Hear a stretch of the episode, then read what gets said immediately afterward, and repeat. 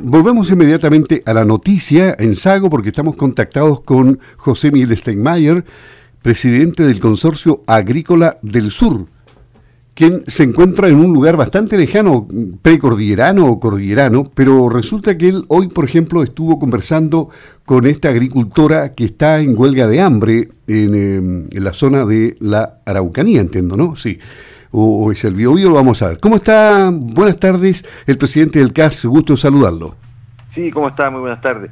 Efectivamente estuve eh, en Victoria conversando con la familia que tiene gran problema, ¿cierto? Que hay dos campos hoy día con bastante conflicto, uno incluso no puede ni siquiera entrar, está prácticamente tomado un sector, y ella, la señora Roxana. Está en este momento en huelga de hambre, tratando de presionar con eso para que tenga una solución.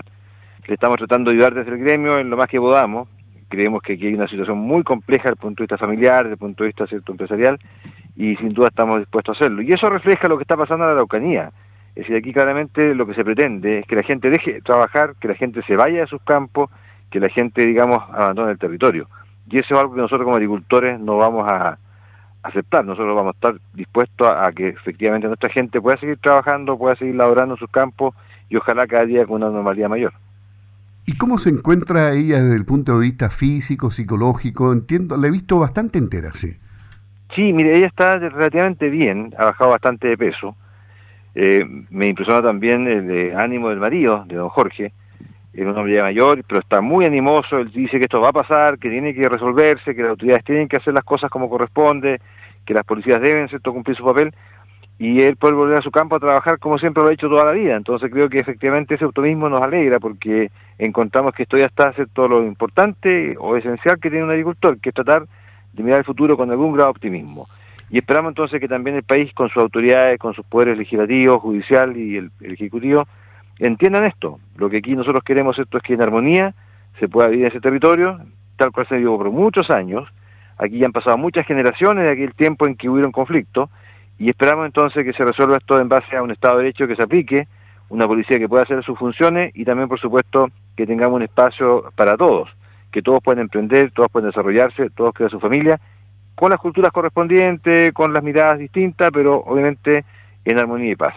¿Cuál es la sensación que queda entre la gente de la Araucanía, del Biobío, después del acuerdo al que se llegó con Celestino Córdoba por parte del gobierno? Bueno, creo que efectivamente lo que está pasando ahí es una, en cierto modo, una muestra de debilidad, puede ser, pero fundamentalmente demuestra la, yo diría, la deshonestidad de, este hombre, porque él está acusado de un asesinato. Él mató a una pareja de agricultores, yo los conocía, la verdad es que nos dolió mucho esa vez cuando pasó esta, esta situación. Él era muy cercano a esta familia Luxinger, todas las comunidades adyacentes trabajaban con ellos, se llevaban en armonía. Y aparece un grupo de gente que los mata, los incendia, los quema. Y este hombre, Celestino Córdoba, andaba precisamente en ese grupo. Entonces, no sé qué es lo que está pretendiendo él al decir esto, de que necesita cierta libertad, por su regue, cuando en definitiva es un asesino. Y los asesinos tienen que estar en la cárcel. ¿Y aquí eh, usted cree que mm, funciona desigual la justicia para todos los chilenos? Claro, uno lo ve aquí en este caso en específico. Bueno, el hombre va a estar, un, entiendo que 30 horas en su famoso regue y volverá de vuelta a la cárcel y ahí lo tendrán que dejar ya definitivamente porque hasta que cumpla su condena.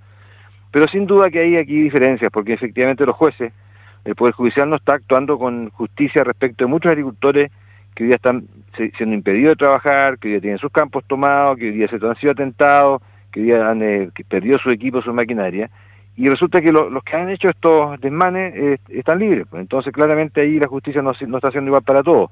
Aquí lo que nosotros necesitamos es una justicia que tenga la fuerza suficiente para que se hagan las condenas, obviamente con fiscalías que también estén trabajando coordinadamente con la justicia y por supuesto que también la policía pueda, con todo lo que ha hecho y el esfuerzo que ha hecho este último tiempo en detener gente, pueda llegar con esta gente al tribunal y pueda ese, esa cantidad de pruebas que ellos llevan eh, sean, sean consideradas por los tribunales y sean procesados.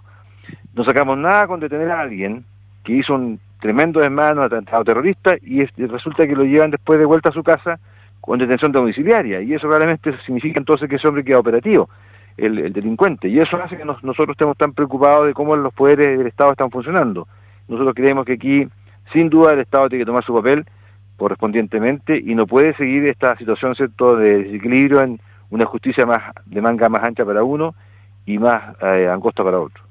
José Miguel Steinmeier, presidente del Consorcio Agrícola del Sur. Logramos tener el contacto telefónico que estaba bastante complicado en la Araucanía, sector precordillerano. Muchas gracias por hablar con Radio Sago. Hasta pronto. Sí, solamente decir que le mandamos igual un gran saludo a la gente que está luchando por nuestra causa, que es gente que está en los campos, tratando de producir, sembrando, criando sus animales, y la gente, por ejemplo, como el caso de, de matrimonio de Jorge con Roxana, demuestran que todavía nos quedan muchas ganas de seguir adelante y no vamos a aflojar. José Miguel Steinmeier, presidente del GAS. Muchas gracias. Hasta pronto. Gracias, que esté muy bien.